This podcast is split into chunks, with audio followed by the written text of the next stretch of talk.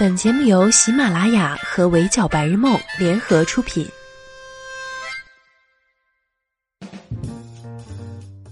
闹钟只能叫你起床，我负责叫醒梦想。Hello，大家好，欢迎收听本期的 Madam 神侃娱乐圈，我是 Madam 九九。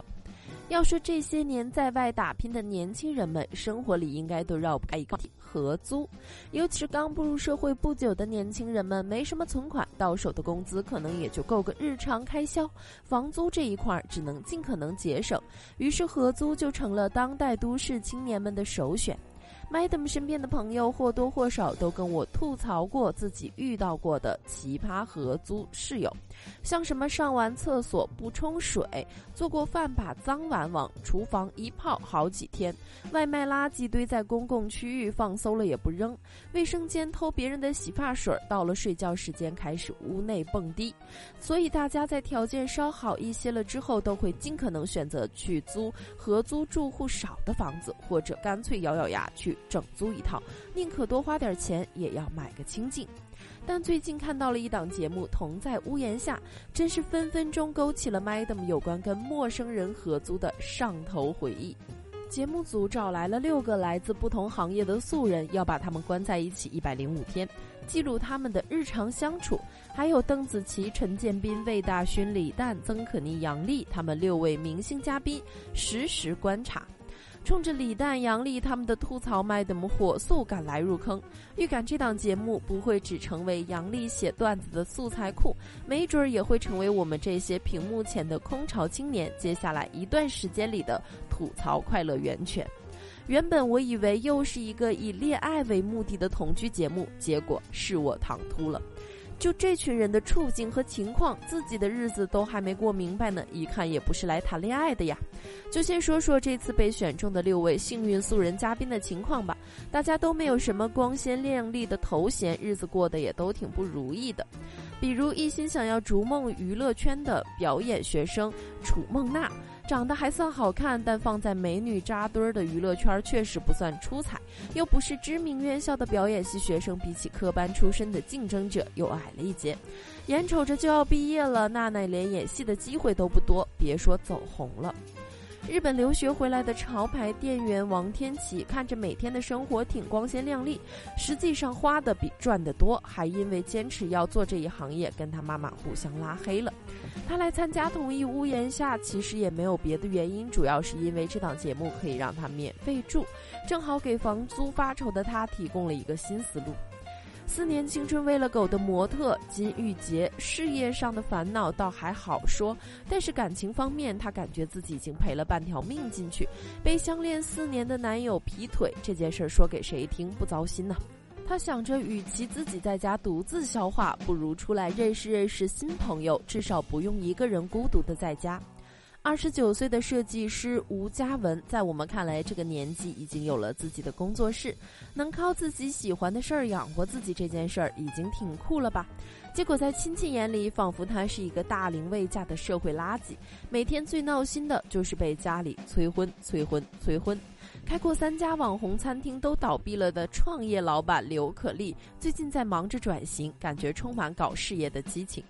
然而，跟他的员工同吃同住，还被人家嫌弃了，他就正好借此机会先搬出来一段时间，想着给员工一点私人空间，会不会更好？以及即将退役还没打出成绩的职业电竞选手宾神陈小伟，他的加入似乎给这个合租的阵容注入了一点偶像剧色彩。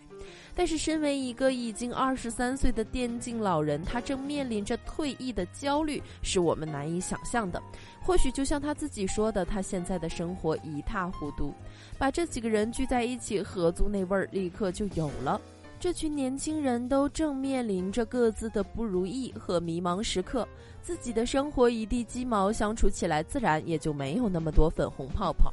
不过节目里的冲突来的比我预想的还快，第一集就有两个男嘉宾正面刚起来了。冲突的起因竟然是因为女嘉宾没有洗碗。这种小事儿。刘可丽要求刚回家的王天琪和楚梦娜立即洗碗，这可气坏了累了一天的小王，直接开口抱怨：“大哥，我们俩都上了一天的班了，刘可丽也不是吃素的呀。”当即回怼：“那昨天我们还做了一天的菜呢。”王天琪又觉得刘可丽不照顾女生，说她宁愿坐着也不帮忙。刘可立直接来了一句：“我为什么要帮她洗？”好家伙，果然不是奔着恋爱的目的来的，大家一点也不藏着掖着了，满脸写着都是来合租的，我凭什么让着你呀？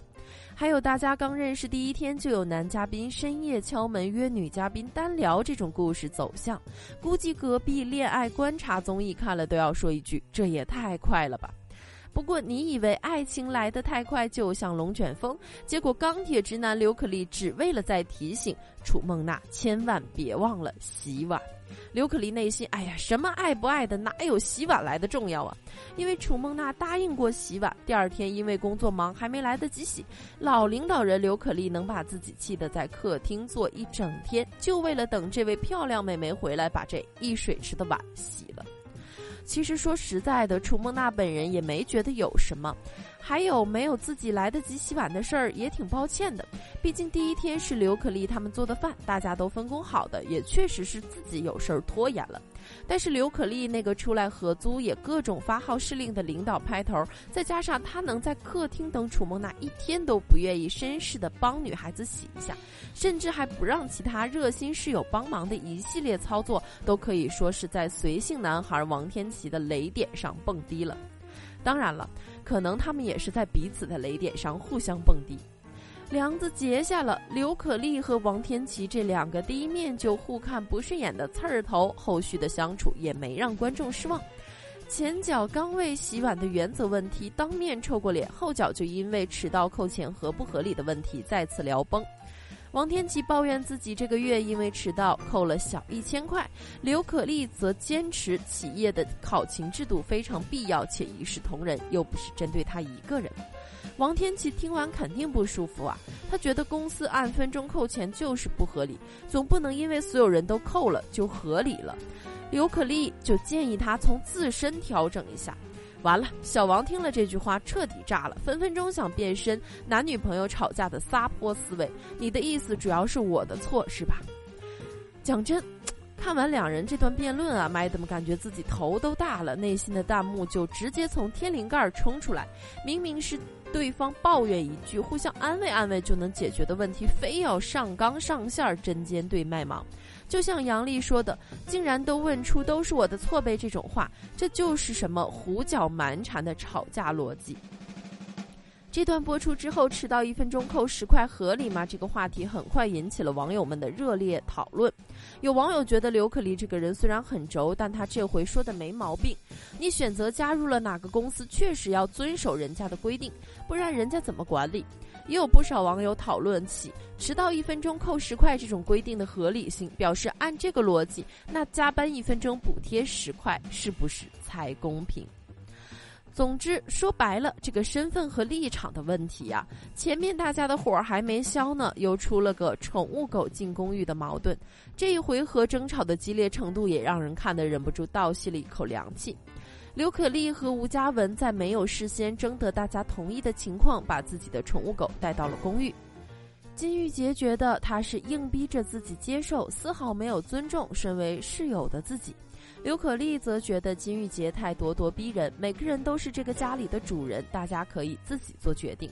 王天琪听完之后，立刻在旁边煽风点火。那既然大家都是主人，你为什么不征求一下别的主人的意见呢？刘可丽，我们现在就是在征求你的意见。金玉姐，你这样说的话，那我无话可说。看到这段冲突，Madam 真的觉得刘可丽事儿办得太不地道。且不说室友会不会有人害怕狗，或者有没有人对狗毛过敏什么的，不跟人家商量就直接带进来，确实有点太过于自我了吧。之后，刘可丽主动去找金玉洁道歉，金玉洁明确表明暂时不想沟通。刘可丽还是执意要把自己的观点说完，再一次引发对方的不耐烦。在整个冲突的过程中，刘可丽身上那种惹人反感的领导欲和控制欲，以及王天琪纯粹随心派的发言和拱火表现，都成功吸引了观察嘉宾们的注意。都是活在自己世界中心的人。相比后面会不会有人反转和好，Madam 更好奇他们俩谁先住不下去。杨笠这回也真是没白来，脱口秀素材可能疯狂突出。跟槽点不同的这两位男嘉宾一比，电竞男孩冰神一系列高情商的表现就显得格外注目。比如在金玉洁正愤怒情绪上头的时候，他很平常的几句话就能让金玉洁平静下来，甚至还能让他试着接受室友带来的两只狗狗。但是，一会儿肩并肩带着吴嘉文打游戏，画面很温馨；一会儿又跟金玉洁喝一杯饮料，他夹在两个女生之间的修罗场也逐渐成型。看样子，他很有可能跟这一屋子的人最先拥有感情线，搞不好还是多线并行。不过，他对所有人都很友好的那种状态也让人有点摸不准，这究竟是老好人行为，还是中央空调操作？只能往后再看了。一口气儿追完了四集，就真的很感慨。追个综艺，追到一会儿气到捶墙，一会儿又嘎嘎笑的情况还是很少见的。不过，看到跟 Madam 一样在追这几集的过程中收获了2021年第一份快乐的网友还真不少。有表示，要是能免费住到这种大别墅，可以承包所有家务的；还有 pick 明星观察团的。不过这一届网友跟观察团也是相爱相杀，竟然一眼就锁定了杨笠的由头。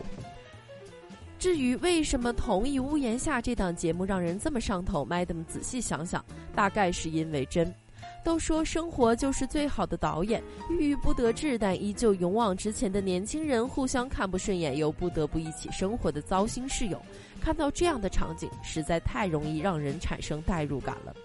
真实的生活从来都不是偶像剧，跟陌生人合租的生活更不会像影视剧里出现的那样，充斥着那么多甜蜜的邂逅和粉红泡泡。